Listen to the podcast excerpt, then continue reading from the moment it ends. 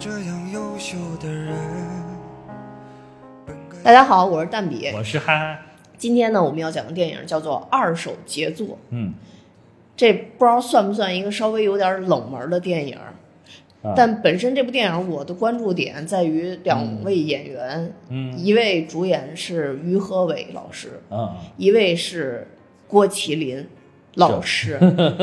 现在在演戏上也也能算是老师了，能算是虽然演的不多吧，啊，但是对咱们来说也算是老师了啊。我其实更更喜欢倪虹洁，啊，倪虹洁对，起码就是说，咱不说郭麒麟啊，只说于和伟和倪虹洁，嗯，在这里边的戏整个演的都是非常出色的。对对对，嗯，尤其是倪虹洁，其实更超出我的预期吧。倪虹洁演的就是很好啊，一直都演的很好，是一直演得很好，但是我觉得这一部演的特别好，因为我也啊看了一些啊。幕后的花絮，是是是，包括他，尤其是在医院救他儿子的时候，哦就整个那个哭泣的场景，到最后戏停了之后，他都停不下来，整个人都停不下来，整个人都崩了的状态。对我觉得他是反正演戏很很投入的，嗯，对，这部片子讲的是什么呢？其实它是一个，应该说是一个非常荒诞的一个剧情，对。嗯，但是又非常的现实，对。嗯，嗯，简单来说吧，就是讽刺喜剧其实是一部，对，而且它是一个喜剧，这个很重要，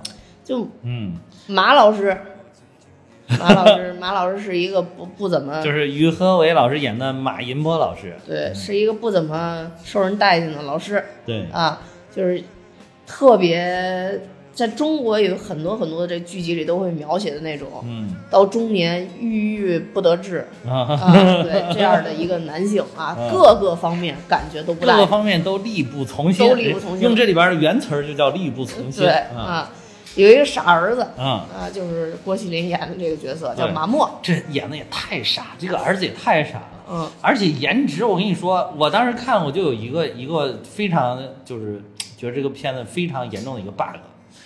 于和伟老师加倪虹洁老师生不出来这样的颜值这样啊颜值的儿子，这这颜值也太次了，这这两个人怎么能生出来颜值这么低的儿子？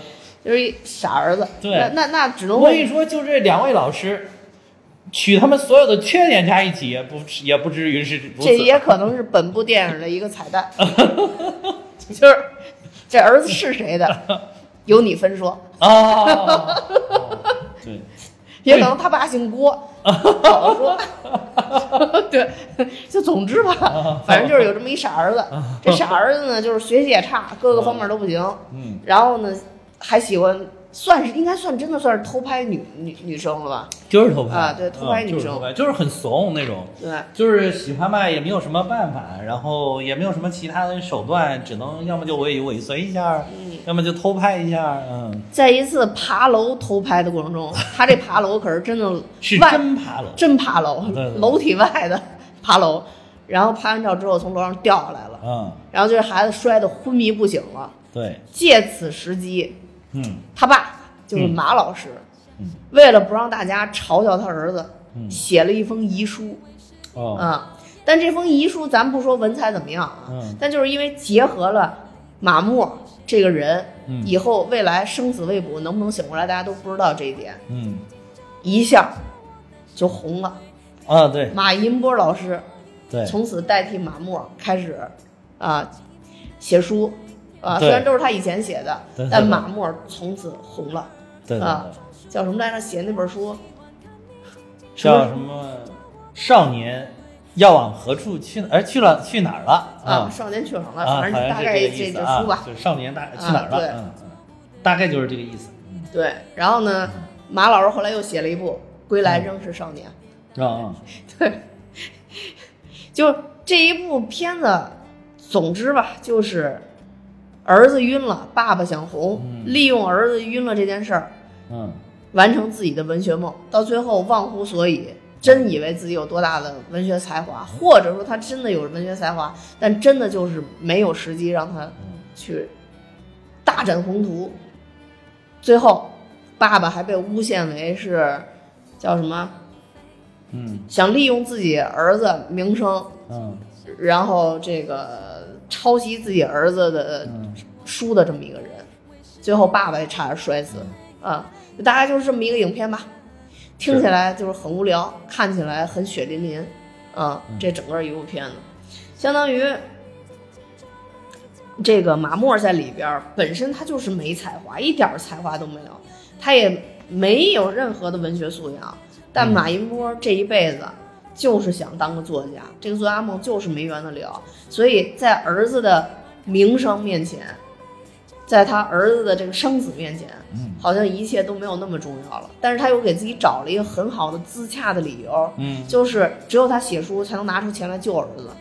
对嗯，对，哎，这个这个理由也很重要。嗯，对，所以这从始至终，倪虹洁老师演的这个角色，就是妈妈的这个角色，啊，其实还算是比较清醒的。对对对，但你可以看到妈妈在儿子要快不行了的时候，她也是优先会选择说让他爸说也是向他爸的这个妥协了。呃对向他爸妥协了。他这觉得不妥的，他是而而且就是他在最后马文醒了之后，他又立马就抽离出来，就说还还就不要继续这么干了啊，嗯因为反正马文也醒了嘛，嗯对，所以你左看右看，这里边最清醒的是谁？嗯是最傻的马默。啊，对对对，嗯。哎，我觉得有有有的一个 UP 主这样说的，我觉得说的特别好，就是说，当最后只有说说当马默还清醒过来的时候，其实其他人都没醒，就是到最后就变成只有马默是醒的，其他人其实都没醒。就是一开始是其他人都醒着，只有马默哎倒那儿是成植物人了，对吧？就是很讽刺的这个，嗯，对，就这么酣畅淋漓的这种讽刺喜剧，现在真的已经不多见了。嗯，对我好多年好像都没有看过就这个类型的对对对片子了，，因为你喜剧说白了就是喜剧最好的方式就是讽刺，嗯。就是这几年就是讽刺的可以说越来越少，就是像开心麻花那一派呢，他讽刺的东西极少。那个就是纯欢乐，对，得他就是经常就是纯欢乐，然后纯欢乐你要处理不好的其中一些剧情啊、矛盾啊什么的，就可能导致好多人就现在老吐槽麻花的喜剧，就觉得你好像在硬挠我一样的。呃对对硬搞笑，对的，有些人那笑点低，你被挠一挠；有些人笑笑点高，根本挠不动你，啊，就会觉得很尴尬。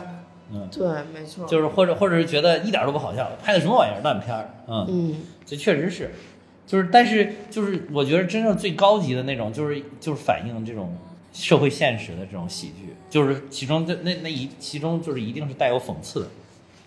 嗯啊，这里边其实我觉得有一个特别好的角色，就是出版社的这领导，啊，对对对对对，这个就是那个《人民名义》里边的赵瑞龙。对赵瑞龙，嗯嗯。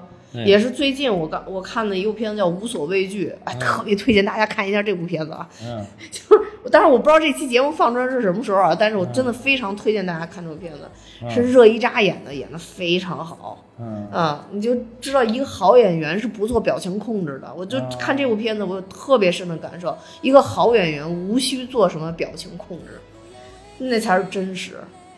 嗯，嗯，对。但在这个赵这个赵世龙在里边也演了一个角色，演了一个朴实的被人诬陷的农民，但是你怎么看他都不像个农民，你这 就是赵瑞龙现在演这种就是赵瑞龙式的角色实在太多了，对。实在就是就是你很难把他当成一个好人了。所以就是他这出版社这个负责人的这个嘴脸吧，嗯。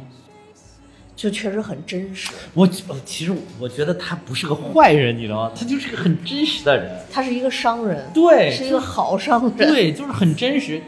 我觉得他也不坏，你觉得你说他坏吗？他也不坏。那商人不就是这样吗？逐利嘛，对吧？而且我就是想办法怎么挣钱嘛。你说他干了多大的那种伤天害理事儿？我觉得也没有。不就是想把字印的大一点吗？而且他就是都是顺势而为嘛，对吧？就是你你你既然这个你出名了，你有流量了，我蹭我蹭着流量，我顺势而为把这个钱挣了，挣了。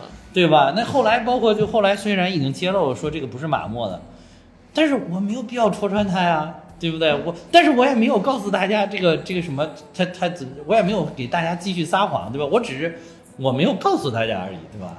对，啊，其实到最后影片结束的时候，嗯，就是马云波又可以出书啦，你又可以出书了的时候，其实你就证明他一直也没变嘛，他就是一如既往啊，对，那你你有流量了，那我又可以给你出了，对吧？对这个所以这个很，这他没毛病，就就就很现实。对就像你这个在商场打拼多年，对吧？这个这种现实的人，你应该见过很多。就我就特别想成为这样的人，啊，就是比比皆是，是吧？但就成为不了，啊就是因因为你如果想成为这样的人，其实你要克服很多心中的这个人家这条条框框。不是我跟你说，人家像这个里这个出版社这个书商的这个人，就他能成为这样，他心里边就没有条条框框，靠克服条条框框是成不了这样的人。是这个是人家就是天生就没带这些条条框框嗯。啊，就顺势而为就成这样的人了，所以你就放弃吧，你还可以成为那个就是站着也把钱挣啊，但是一般站着钱挣不。挣不着。啊，对对对，但是呢，就是你努力努力，也有站着把钱挣的啊，也有，也不能说没有啊特别难。啊，是啊是，就是 哪怕你不你高端嘛，你 你能力强，嗯。哎，啊，所以说就就是就是很真实，这边整个整个讽刺的，我就觉得就是一看好犀利，而且就是很直白，就是你一看就知道他在讽刺什么现象，嗯。尤其是这个讽刺现在这个流量流量经济，我觉得哇，这这个我真的是有话说。啊这部片子这整个这一部片子下来，就这块我印象最深。啊为什么？啊。因为本职我的工作也是搞流量，就是在搞流量，对。对，那你给大家介绍介绍，嗯。就这个事儿吧，就嗯对于像我这种有条条框框的人来说，就非常非常的难接受，或者说你没有这一块儿，本质上来说就有很多东西，因为我们搞服务的嘛，嗯。就有很多人就服务不了，比如像马音波这种要求，嗯。他到我们脑袋上了。其实做这个冲榜啊什么这件事儿很简单的，但是 哎，就是你说如果冲榜，就这点儿，我是真的疑惑。就是你冲榜冲榜，不停的就是我自己买，然后刷书单，然后刷热搜什么，直接弄。工商会来找你吗？会你被找过吗？我们不刷呀，那有刷的被找了吗？当然有了。是吗？而且有专门的刷的这种公司，就正常营业，它就它就是叫网络营销公司。哦，嗯，那他就是刷的话，就是那怎么样才能不让工商找上门呢？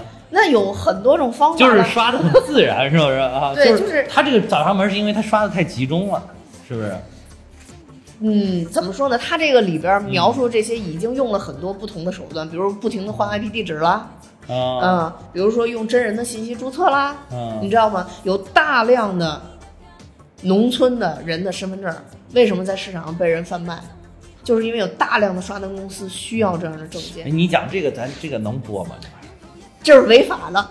啊，对，我知道是违法的，就是你我们抨击这种违法的行为，对，就是抨击这种违法。抨击我们要抨击这种就是干扰市场的行为，对，没错这是不对的。嗯就是原来那个用机器刷的年代，其实嗯早已经过去了。现在因为各个平台都在打击这种行为，所以现在最可怕的就是真正的人肉刷。嗯啊、你看，那前一段时间刚刚有一个窝点儿，抖音刷单的窝点儿被端了，嗯上新闻了。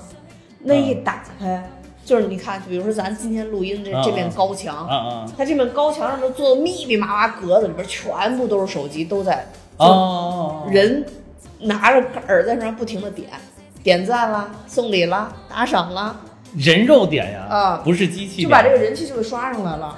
因为因为机器的算法，它是随着你人气越高，它就给你推流越多。是的呀，推流越多，那就有可能有自然的人留下来。啊，所以你就不需要一下真实的灌入那么大流量，你只是需要推波助澜，然后把流量弄上去。而且很多人，比如像马云波这种，你说他没有用心写书吗？他其实有用心写书。是的，是的，是的所以，如果你的推波助澜能够找到喜欢他那批的人啊，啊，就比如说它自然而然的就是也会走起来，哦对啊，就比如说他今天有集中了。嗯有三万个人一上市就在某个书店买了某本书，嗯，那书商肯定觉得哇，这书厉害，对吧？啊，嗯。那有很多人也看直接一进新华书店前面热销榜，啊，对，没错。就错，放到那个最高的地方，有很多不明真相的，像我这种啊没啥文化的，啊怎么选书？啊，一就是进热销热销榜嘛，对对，因为你买书很多时候可能你是为了谈资，你是为了话题，对吧？啊？你就需要买这种书，好，咔咔一买，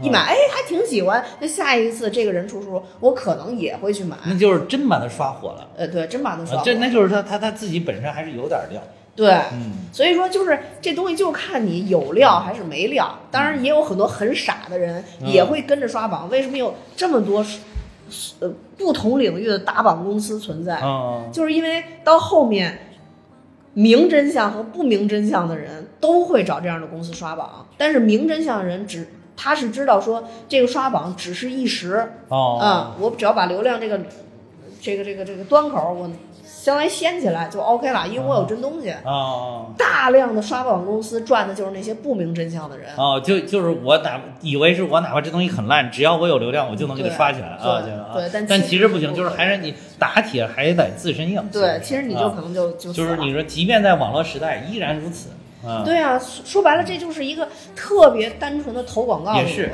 其实就是你看有些那个饭店，就是刚刚开的时候啊，刷一弄一波什么抖音呐、大众点评刷刷起来，然后放点优惠券，还，有一波流量。但是如果它本身不好吃，等这一波一过去，啊消费券一散完，然后钱还花了不少，结果这饭店还是不行，对啊，能保留下来，最后还是说口味好。对啊，嗯最早期的没有没有网上这些榜单的时候怎么干？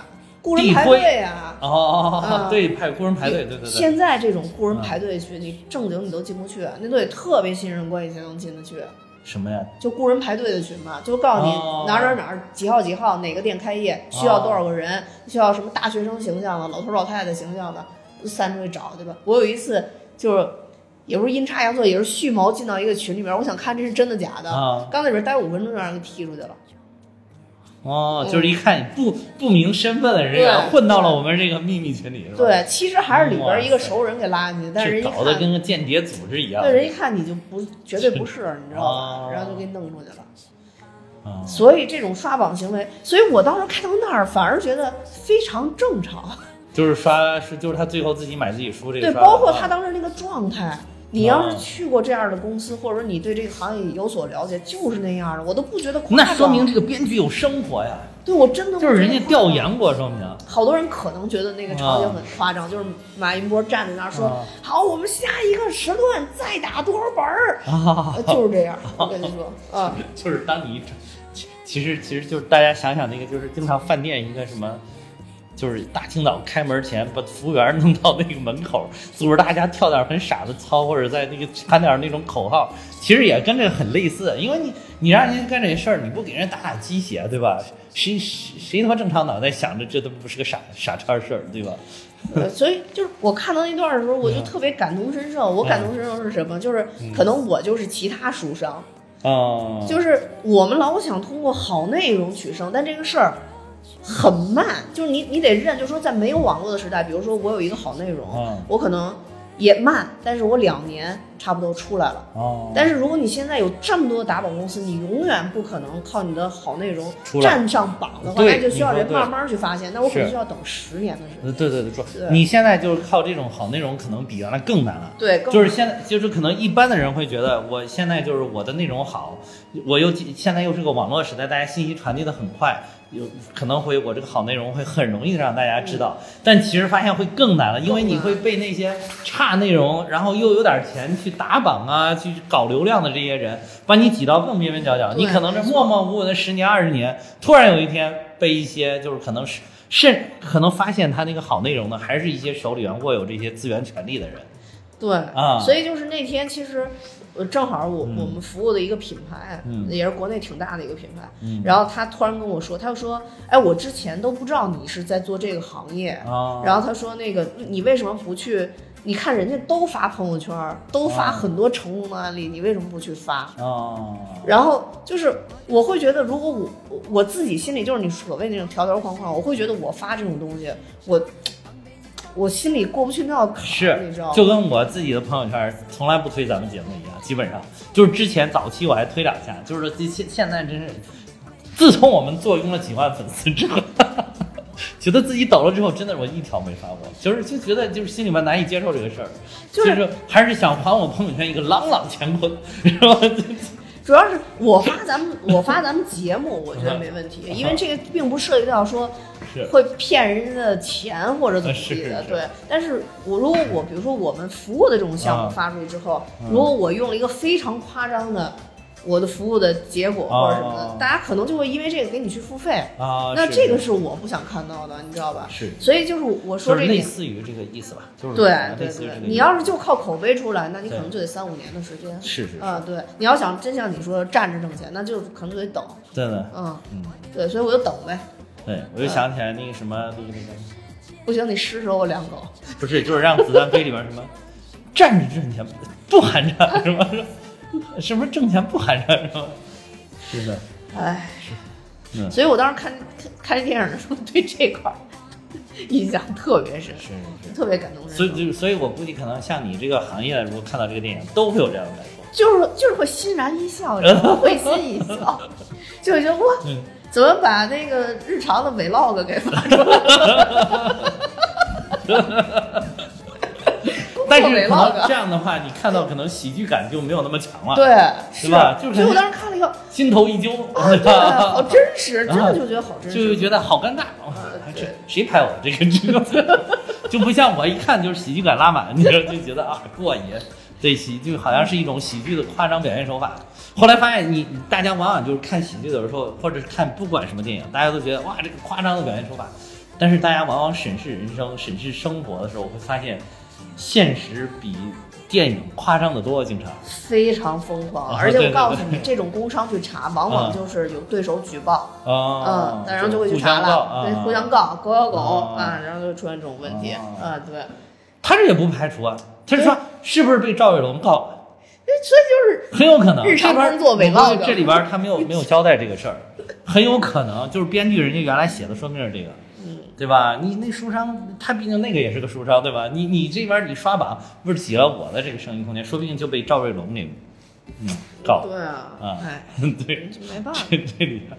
这但是这个这个真的真的喜剧好好讽刺，然后就是我觉得还讽刺的一点就是这个你说的是这个流量这一块啊，你这讲的已经很权威了，比我比我看到的内容已经多很多了。这个我觉得还有一个就是特别有意思，就是那个他他他他他他躺的就就马莫躺在那儿之后，那个丝丝的女等他再醒过来，丝丝 那个也是，确实是，那个看着就是也有一种很很尴尬的那种喜剧感，你知道，就是就是有看着有一种脚想抠地的感觉，就是就是你你当你这个人设一旦改变，或者你一旦成了流量明星或者成了明星之后，嗯，这个比不管你是什么样的，别人看你的样子都变了。就是其实你你会发现，人其实看人不是说这个人怎么样，而是说人觉得我是怎么样的，就是还是最后还是是你是怎么对待这个事儿的。嗯，就是我调整的只是我的思路，这人调不调整看无所谓对，啊。就是我觉得你好了，你哪怕那缺点我也能给你包装成优点。嗯，我要觉得你这人不行，那你你看，如果从正面解读的话，对吧？你一开始默默的关注我的投稿，一往情深啊，对我痴情啊，他没有乱拍女生啊，拍的全他一个，对不对？这么专一的男生，你去哪儿找，对不对？就是这小小男生情窦初开，有的有好多不是见一个爱一个，一看漂亮小姑娘就腿软了就跑了，对吧？这你看人家从头到尾就拍他手机里就他一个姑娘，这么专一的，你看从哪儿？但是你看当时一看，你这个臭流氓，对吧？你这个死变态，还爬还爬什么窗户拍我偷拍我？但是你导又说这人有光环，哇塞，这个原来有这么深邃的思想啊！对啊，那那原来偷拍我是不是无非就是专情，就是觉得啊，可能我也有内涵，看到我能激发他的灵感，是一种默默的、默默的深情、默默的关注啊，我也是他这个深邃思想的一部分。对，所以他这个设置特别好嘛，就马莫从始至终因为晕过去了，啊所以从始至终他这个人都没有变化，所以确实就是变化都是他周围的人。我一开始看这个，因为这个这个这个演职员表，然后这个呃郭麒麟还是排在第二个，但是前半段啪叽就躺那儿，我说啊，我也以为后面没有了，我说这个男二号就一路躺下去了。这这演这也太容易了，这这演我也能演，这个片儿我也能演。结果后来发现，哦，演到一半儿都还醒了，还醒了。哦，我说还有点作用。嗯但是其实说实在，我给他觉得给他放在第二个也不合适，他戏戏份哪有倪虹洁多？我觉得他就算醒了也没什么戏份，他戏份哪有思思多，对吧？哦，对对对，戏份哪有那个什么张子贤多，对水庸虫对吧？哪有水熊虫多？哎没有，啊。水边演的毫无违和感，我水中头太牛，这是演什么相声？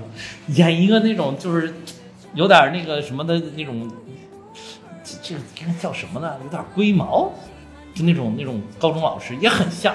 对，他就很，而而且我真的嗯在我的印象里有好多老师都是他这种形象，我真的真的，真的。真的，我印象当中也有马一些这样的一波这种。反而就没有那么多，就是这种这么纯粹的有有有这种文学理想的什么嗯这种老师，其实是非常少的。或者说特别梗的那种老师，是非常真少，的非常少。其实非常是少的啊。对，真的是他这样的老师反倒是大多数。对哎，所以你没看他在学校在校长身边他混得开啊，他吃得开啊。嗯，对啊，而且我也看到真的很多老师看到校长的状态就是怕这状态。啊，是是是是是，就是看到学生这个状态，一看到老师，这个他们的唯一的尴尬就是最好不要同时跟学生和校长处在同一个空间，嗯，不然的话，有可能学生那边原来装的样子都装不下去，会遭受学生的鄙视。对，还是紧着校长嘛。对就对对这里边就很是很真实。对啊，而且你看，就是这里边就他那个角色就属于校长做的决定，他是在后面推波助澜的那个那对，个角色没错啊，，嗯。就是就整个相当于马莫成名了之后，嗯学校的每一个人的状态，包括一开始我特讨厌那小男孩，就欺负马莫那个，哦，整个也变了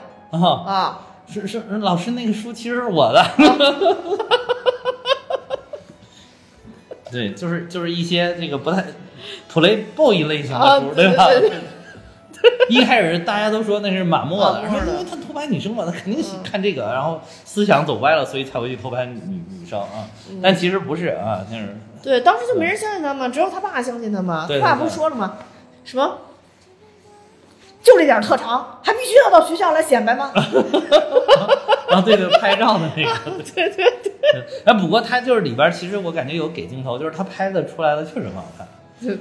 就是一看就像是就是直接拿那个美颜相机、美图秀秀拍的，就是就一看他爸就很护着他嘛，但是其他老师就特别看不上他嘛是是，而且就是相当于他爸不吃香，连儿子都跟着一块儿倒霉。啊、嗯主要是他儿子也不争气啊，他儿子你说要是年级第一，他爸都跟着沾光，嗯，那倒确实是。啊对，父子俩人一个模样。对而且也都很怂。有一个细节我觉得特别有意思，然后就是你你看那个马莫本来就属于那种蔫儿怂蔫儿怂的那种，对吧？就是喜欢女生只能偷拍，然后那个他爸也是跟那个倪虹洁在吵架的时候，本来端起来杯子想摔，又放这儿了，一看是玻璃杯又放这儿，然后结果倪虹洁冲去啪玻璃摔，连杯子你都不敢摔，哎，我就觉得他们俩吵架那幕也拍的特真实。拍的真真真挺好的。嗯，尤其是最后这个处理，我真觉得连杯子你都摔不摔，你这你是什么？你这个怂蛋是吗？连杯子你都不敢摔，然后就是很符合他，你就感觉他很符合。如果他砰真的把这个杯子摔下去，你就觉得这个好像又不太贴合这个人设。就是这个，就是可能那个你也想不到这么多，但是你你他没有摔，你会发现，哎，这个举动更符合马一波这个角色，嗯嗯。呃，就是真设计的也非常巧妙，设计非常巧妙。还有那个一个细节，我觉得特别搞笑，是那个他们他不是那个那个学生，就是他去散那个马一波以以他的名义写了一封遗书，然后去那个学校散步了之后，嗯。大家都很悔恨嘛，说我们要去给他道歉，嗯。然后大家组团去道歉了之后，在那给他鞠躬，然后 马一波一进去，哎呦，怎么怎么了？我一看那个那个脸上演的也特别好，脸都变了，马上就要哭了，你知道？就是我啊，我儿子不行了，突然不行了吗？这 哇，那一幕看真的特别搞笑，那个我直接笑出声来，太搞笑了。人家的本来就躺那十五人，就一群弯着腰，还以为遗体告别呢。对啊，结果你看那个，然后他一会儿他摸清楚到底怎么回事了，啊，说学生来道歉了，结果一会儿他妈又进来了，被吓得更严重。而且而且我看还有还有 UP 主说说这个，还特别讽刺了一帮这个豆瓣里边那些臭文艺的那些人，就是什么那个他那个小组叫什么小组啊？叫什么永远什么感永远感动永远热泪盈眶啊什么什么一个小组，这不是他背后不是写着豆瓣小组啊，说就是狠狠的讽刺了一些这样人啊，就是嗯就是也没什么真相，就是跟着起哄，就是跟着觉得自己挺文艺、挺感人，就是什么永远感动、永远热泪盈眶，就是把自己感动了呗。说白了就是，嗯，然后也是一种那种很从众式的一种，就是大家去做什么，这个小组里边的人做什么，我就做什么。啊。而且我还我做的这些事儿，还是我自命不凡，自己认为自己很高端、很感人、很感动，嗯，就是挺讽刺，就是是处处点点都在提前讽刺。然后我印象还特深，就是那个书商当时审书稿的时候，就当时他最早相当于是马一波拿着第一版稿去的时候，然后不是印了一小册子嘛，哦然后说这太薄了，然后说这么这么说嗯让老舍什么鲁迅什么什么茅盾啊。得过这些奖的人 都过来写写什么推荐，然后说这么薄，没法让这些人过来写，把字印大一点，这就是最大号了。说总不能一页就一句话。然后你就看那些员工的状态也是，对对对，就一个仗义直言的，然后还老被骂，是是是是 是。每次仗义直言都被骂。了哎，就是最后那个我不明白，就是他那些书商的那些人为什么帮着他去刷书单？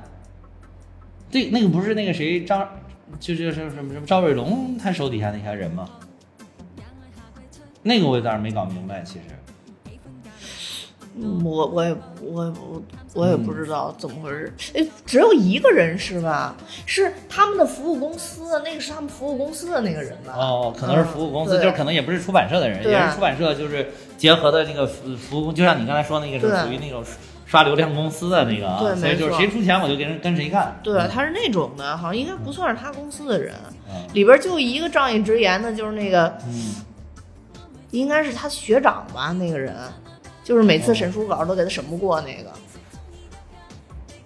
啊对，啊，他那个学长，对对对，然后还有我看还有还有还有，我觉得就觉得有些 UP 主分析的特别好，就是说他说，你说这个，就是等于它里边埋了一些暗线，其实是在暗示马寅摸真的就是这个文学水平没有什么太高的。嗯因为一个是就是他毕竟是他的师兄嘛，那个师兄你一看也属于很朴实、很老实，就是那种文化人。嗯，就是如果他真的写的是特别的好，他又是他师兄，怎么就死活不给他出呢？嗯嗯嗯对吧？就是说这是一个点。而且那里边就是、嗯我跟你说，就不拍领导马屁，一直仗义直言的，就是 他那师兄嘛。啊，对对是对是是呃，就是说，所以就是说，如果你写的真的够好，我又是你的师兄，你哪怕不是足够好，对吧？你差不多，我觉得那有点意思，都说不定都会友情给你出一本。嗯但只就是说他，而且他投了几十年，是不是？就是一一直都被退，还都是他师兄给他退的，那说明是真不行，可能是。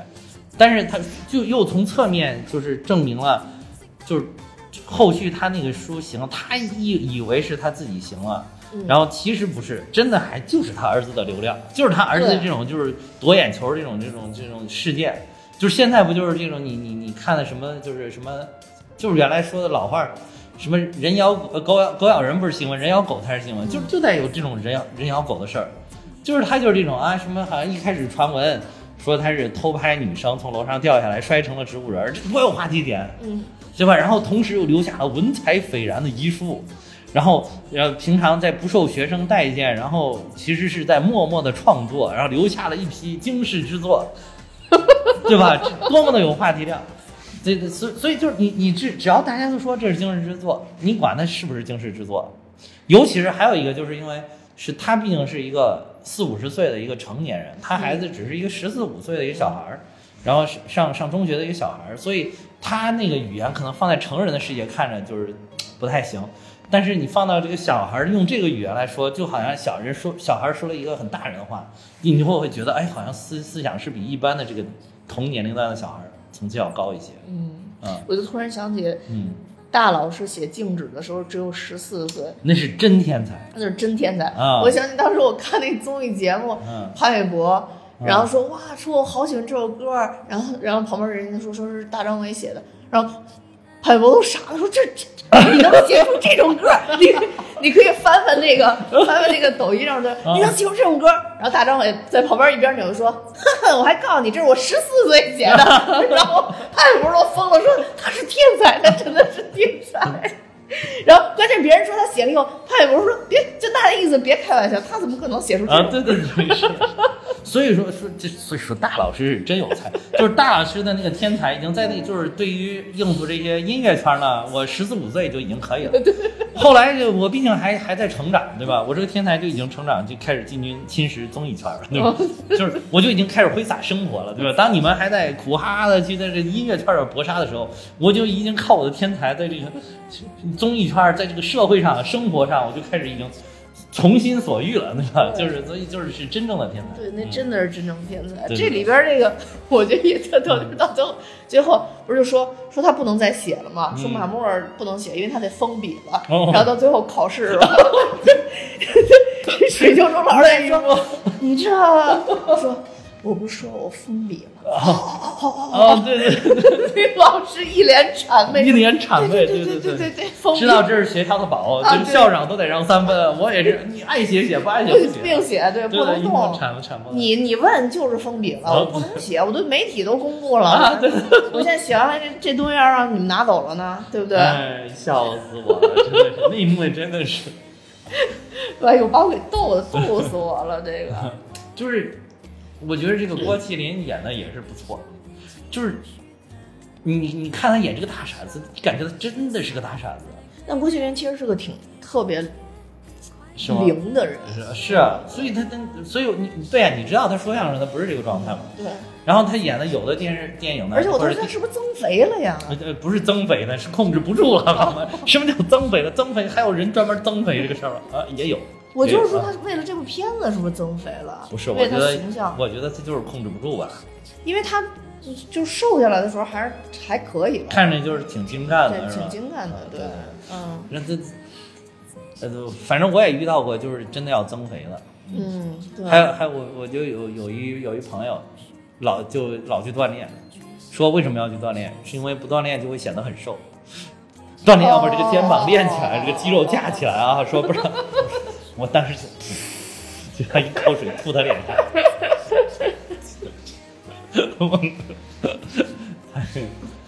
这个，哎，后来是，后来哦哦对，后来他还有一个就是，他就那个马云波不是就拗不过来这个劲儿嘛，非要去证明了什么，嗯。就是还自己掏钱去搞那个什么新书发布会他其。实最后就想证明那个书就是他写的，对，嗯。而且想证明自己水，我觉得他主要是想证明自己水平是可以的。对。啊，嗯。就是我哪怕没有我儿子这个什么偶然性的事件，就是我不是蹭他流量，我一样可以。嗯，但是其实事实证明真不行，对，真不行，还不如人家那个陪酒小姐那个网我搞网络文学的那个，嗯我觉得那一点儿其实也是挺那个什么的，也挺真实的。嗯，就是一般人可能很难应对这种舆论的洪水猛兽。对，很难，尤其是可能就是文化水平还不是特别高的这样的人，就真的很难不去在意别人的眼光。可能文学水，可能文化水平高的也很难。就是你，你真的说这个人，我想的很通透，就是不在乎别人怎么说我，这个恐怕是真的很难很难。哎呀，我觉得这分几种吧，要么就是特别通透的，啊，啊就是真的就是哎，就都与我无关，嗯这个这个是其实是心态最好的一种。我觉得这个属于最高境界还有一种嗯是另外一种通透，啊就反正只要是这事儿能弄着钱，啊，对，无所谓，无所谓，怎对么着都行。我就跟钱最亲。啊，对，啊，你们随便说，你们你们哪怕就八辈祖宗骂到地里边去，无所 谓。对，我反正我这赚的盆满钵满，你们这帮傻叉儿又天天就啃着个红薯在这儿霸着我，有对我能吃香喝辣的，你能把我怎样？对，对，这也是一种，我觉得是一种人生观吧，这种可能是啊，就是你得具备这种人生观。如果是你，但是我觉得这种人生人也不是太多，也应该也不属于社会上的主流，我感觉，主流应该还是在意别人的看法，至少是多多少少是在意一些的。大多数人多多少少都会在意吧，但是可能就要看你那个对应的那个利益到底有多少？对数量，对对你利益有多少？因为一般人哦，对，也你说的也对，因为一般在社会上人，大大家都是挣着普通的，干着普通的工作，挣着普通的钱，嗯所以可能就是看起来这个这个群体可能多一些啊，都都大家还是在意别人的。嗯就是如果是你那个这种呢，就是这种情况呢，当然大家就是如果修炼的话呢，肯定是要往那个就是我看的，哎，我境界越来越高，看得越来越通透，真的心里面放下这些那种，然后大家还是不要就是往这个方向去去去修炼，是吧？嗯只要老子能把钱弄过来啊，对吧？你管我怎么样？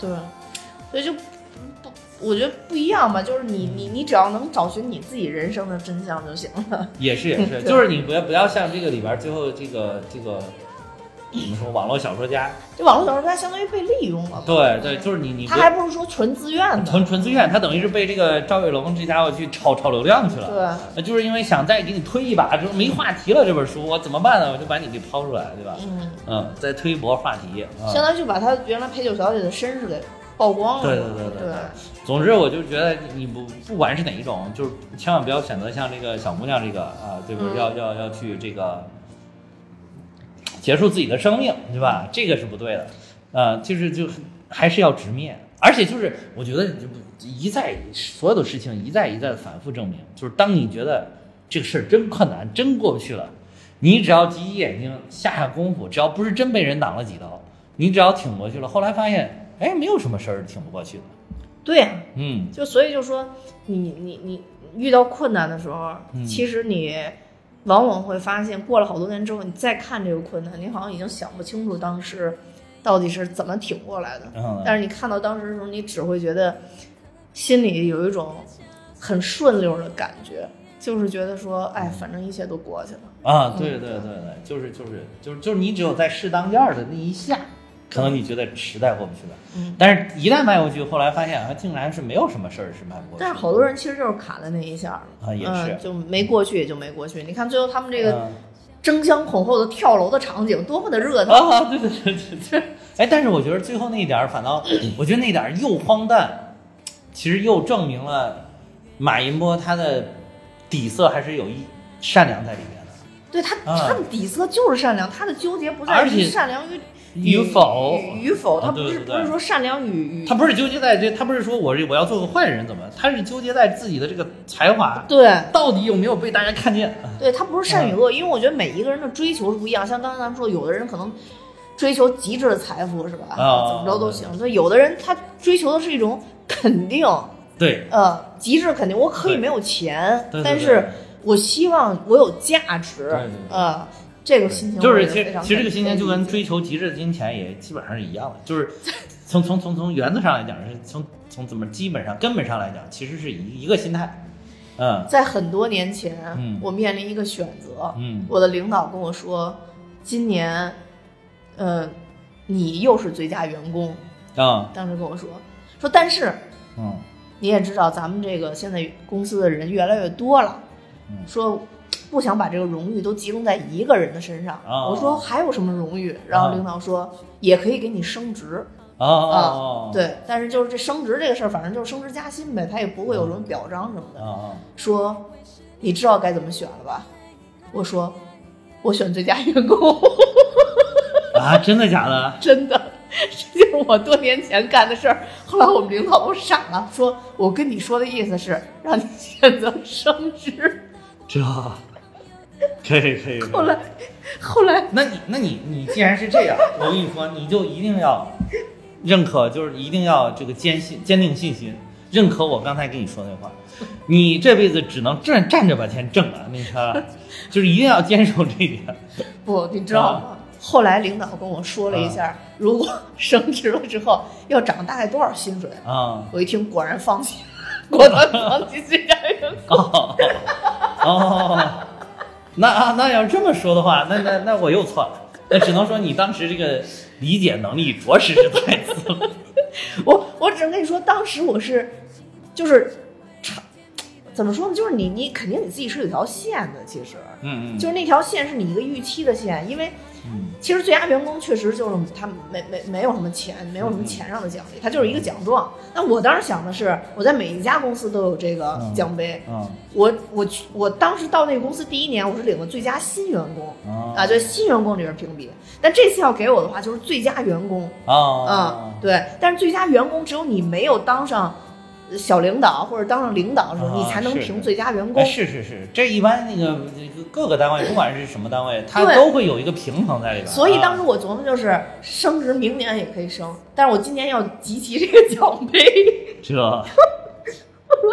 所以就是遗憾，就是我在这家公司虽然一直干得非常好，但是我就一直没有过这个最佳员工的奖杯。哦嗯，就是你当时可能觉得，哎，我去年虽然也是最佳，但是最佳新员新员工我 PK 的这帮人数量有点少，少而且有点幼稚，他们对没错他们都是新人，我不能证明我的水平。我今年要说最佳员工，我就是跟整个公司所有的新老员工一起比，我最牛逼，我？就那么想的。嗯毕竟还年轻，我只能说，是初入职场，这个哎呀，还有一些朴素的理想主义啊，那个。这这跟我家教育也不无关系。我跟你说一个，你这个事儿让我一下又想起来另外一事儿。我原来在一个地方，也是到年底了，说给优秀，然后这个那那一年呢，其中我们中间也是有一个员工啊，他就是他他其实他那一年干的一般般，而且他中间生病还很严重的病，休息了两回。然后但是呢，由于这个这个人呢就闹情绪，嗯就领导为了安抚他，就说要把这个优秀给他。然后这个领导呢就找我们这个办公室的所有的人就谈话，啊，一个一个谈。然后就是意思就是说啊，虽然是什么，你看他有这个情况吧，也挺可怜的吧，就是有点那种这个领导呢，就有点那种定式的，就是那种弱者心态了，就是就是同情弱者的这种心态了。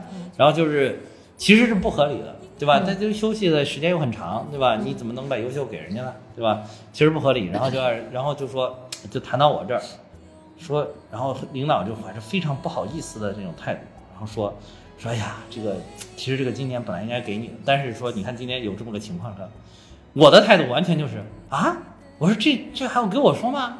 我说我我心我当时心说话，领导你爱给谁给谁啊，你是领导呀，对吧？你 哇，你你这觉悟绝了，绝了！这这这这怎么没有优秀怎么了？啊优秀要给我升职加薪吗？也没有啊，也没像也没有像你这个交换，你不给我优秀，你给我升职加薪也没有啊，这不就是个精神鼓励吗？你还给谁给谁？哎呀，然后我我我一看领导特别不好意思，我还赶快安慰他啊，没事儿，我说没事儿没事儿，哎呀，我这都是一样的，跟谁都行。我心说哎，我靠，这事儿我说领导你不要太客气了，何必呢？你毕竟是个领导对吧？你看咱这个觉悟，我真是高，我就是捧臭脚的这种形象，你知道吗？真真真是高。真是。哦，嗯我就是那种，就之前就是，如果今年嗯不管我是到一个公司最佳新员工也好，嗯其他员工也好，如果没给我，我就要跟他说道一说。是我这个，就就是因为我这种心态，所以我至今工作了也这个也快二十年了，就没拿过什么优秀。因为每次一说都跟领导说不用不用，让给别人，啊对对让钱让钱，没事儿让没事儿钱让钱。不重要，不重要，这都不重要。哎，但是我过得很开心啊，我就无所谓啊。领导满足领导了，领导领导对我都不错，你是吧？啊，不求这个，你说拿优秀能怎样？他如果不跟升职加薪、不跟奖金挂钩，没有任何意义，在我眼里。所以所以说，就是当时我觉得无所谓，就是对，什么奖金什么都无所谓，你只要给我这奖杯，我集齐了就行。只能说你是 职业操守特别的好，道德感特别，职业道德感特别的强，不像我这种稀碎一地 就是一定一地。我真的，我当时特别惊讶啊！我说领导还要给我解释这事儿呢。我一时，我当时坐那儿一时，我就一直在想词儿，我怎么是让让我领导安慰一下我的领导，就是让他知道我真的不在意这个事儿。要是你去马一模他们学校，根本就没有张子贤。对对对对对，我也去推波助澜去。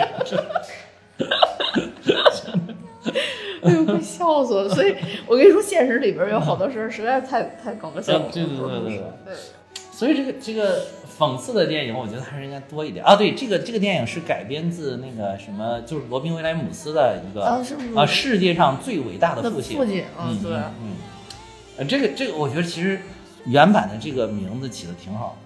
我觉得如果这个也叫什么世界上最伟大的父亲，我觉得其实挺讽刺的。对，也完全可以就是走讽刺路线。对，我觉得也完全可以叫这个名字、啊。哎，他这二手杰作是啥意思呀？二手节奏就是他那个其实是二手的书稿嘛，就是我已经投了无数遍，何止二手，都三手、四手、五手了。然后，但是我由于一个契机，我又拿出来，然后它变成了杰作了。但其实是一个，就是根本没人要的一个东西。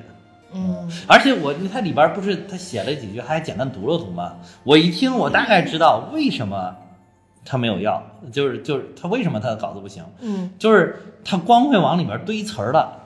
你发现没有？他堆了一堆故弄玄虚对，他堆了一堆华丽的词藻，引了一堆引经据典，没有意义的。就是其实你看真正的好的作品，它它就是在某些很很很关键的一个点往里边儿哎植入那么一句啊，说谁谁谁说了，或者说都不说谁谁说，直接引用一句，哎就画龙点睛的，其他都是平时的大白话呀，或者说都是自己的话。嗯，他这个好，他你听就听他读那几段儿，一会儿这个谁谁谁说什么什么，一会儿那个谁谁谁说什么，一会儿这个这个这个，那等于你这你这个书里边就没有你自己，名儿名言摘录。呃，对，就全是人家，对对对，就是你你等于听了一堆大家话，你有点感想而已，对吧？这怎么能算杰作呢？对吧？你没有什么创造什么东西，你没有创造你的思想出来，对，是还不如这部电影，就他那个书绝对不如这部电影。对，所所以就还是说嘛，如果他这些话放在一个年轻的同学身上、小孩儿身上啊，对，至少他占一个阅读量大，对吧？一听哇，马默十四五岁，哇，阅读量这哎不止十四五，十七八岁，阅读量这么大，对，啊，这这这什么都读啊，哪本书都读过，太厉害了，对吧？就小朋友可能有这个效应。其实其实你你看，有的时候平常出名的一些小朋友，就是小童星，不是有时候有好多人都上重勇了吗？嗯，你看小的时候很注重，其实也都是打这个时间差，就是他小的时候展现出来，我好像很成熟，但是他再往上走，他没有继续的进步，没有继续的提高跟。大老师就不一样。对，就泯然众矣。大老师已经从心所欲不逾矩了。对，没错。对，真的是。我觉得大老师真的是现在就是很，你看他那个，他其实有的时候是挺冒犯的，但是但是他就能，你都觉得对，就化解又无形，你就觉得他的冒犯你是可以接受的。嗯，或或者说他早早就把这个人设立到这儿了，我就是会时不常刺你一下，但是我要呵呵呵一笑了之，然后就可能他真的刺谁一下，人家就我要再跟你计较，就显得我很没有层次。啊，就是所以大老师，你听他有的时候他说话，我觉得是有点直接的。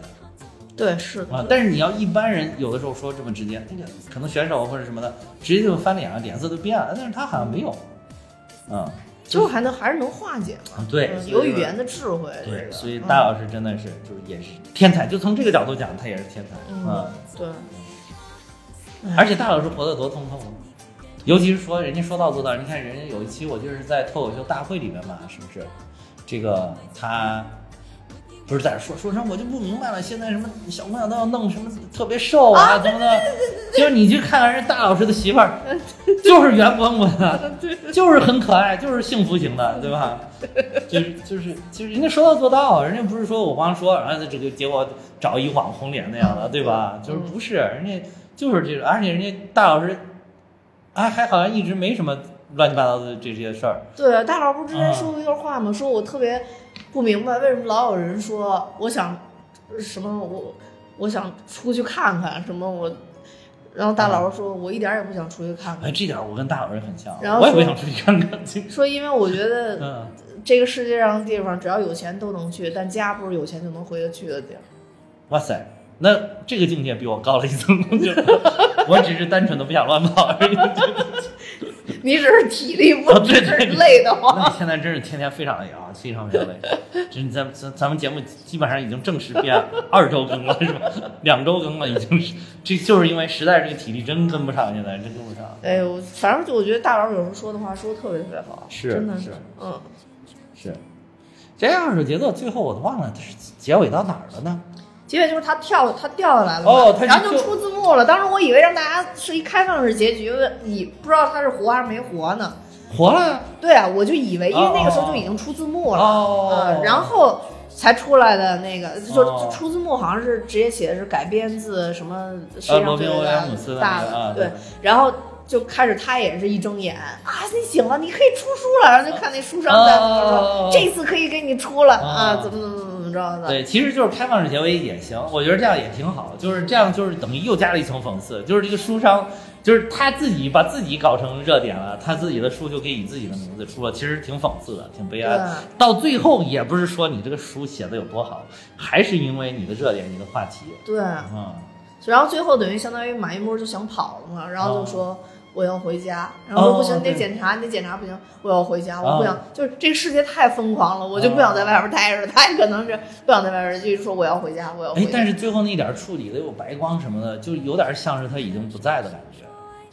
那他媳妇背着他跑出去的呀？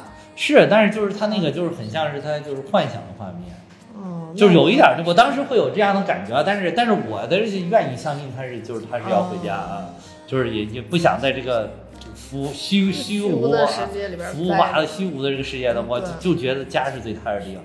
等于最后他媳妇儿也没跟他离婚。哦，对，我觉得这边还特别讽刺，就是说他媳妇儿早就准备好了离婚协议书，嗯，就是早就有受不了他的点了，就是其实就是而且是在一一年十年前啊，对，就是他他就是说他们他们学校让他去带孩子测测智商，感觉他是不是有问题？而且更讽刺的是，是他不是。怕那个测出来不好，他自己去帮他孩子测的嘛，结果测完了之后是确实正常，结果说说，结果被他媳妇儿揭穿了，说你是你就为了你的虚荣，你不敢带带孩子去，我带他去了，他分比你高。经典，就是这里边简直就是每这三部两档的，就是一个讽刺，就是这这就就就是真是真是好，真是好。对，这片子真是啊挺好。，真是真是过瘾，就是这个讽刺，你看着特 特别的过瘾。我上次看类似于这种片子，好像还是黄渤那个《一出好戏》，我现在突然想起来，啊，一嗯出好戏对就是啊，就是在一个岛上似的嘛，是吧？对，里边也啊好像也有于和伟，我啊记得。对对对对对是那个也是，那就相当于也是反讽人性的嘛，在一岛上大家都变了啊，就看你是什么样的啊，对，就变成什么样的人。对，王宝强一开始还变成了什么跟国王一样的啊，对对对对，那片子也是，那也是挺荒诞的也是荒诞荒诞的喜剧啊嗯，其实挺好的，就荒诞喜剧，没事讽刺讽刺。但是这个这那个就是有点架纯架空了，嗯这个其实是挺现实的，挺结合现实的。对，我记得当时那嗯个叫什么，一年一度喜剧大赛，说当时于和伟老师给我这电影取了一个名字，叫什么，在团建的路上，砰的一声出来什么啊，对对对，取了个 巨长的名字。个名字，说什么 黄渤老师是个特别纠结的人，取的就这么普通的一个名字，取了什么从五十多个名字当中选择出，结果选择出来了个一出好戏，听着这么普通，没想到是花这么长时间选这么逗仔细选。了。对，哎，这里边我还有一个我想说的就是。就是他们那个，他最后让他打榜的那个有一个给他那个服务商里面有一个女、女的，有个女生女演员叫周范，嗯，就是那个最近我刚刚看完了一个我觉得特别好看的一个特工戏，就是 那叫什么特工任务那个对那那个那个就是现代抓间谍的一个戏的那个特工任务的这个里边的女女主吧，相当于叫周范。你看那里边那那里里边边她哪算女主啊？绝对算呃那谁是女？谁是女主？女主啊，跟魏亚军好的那个是女主。哦哦哦，李一桐是吧？对对对那她应该算女二，或者女三，或者并列女二啊。我天，行但是她戏份也很多，而且她特别讨喜。我看那个大家弹幕上都特别喜欢他。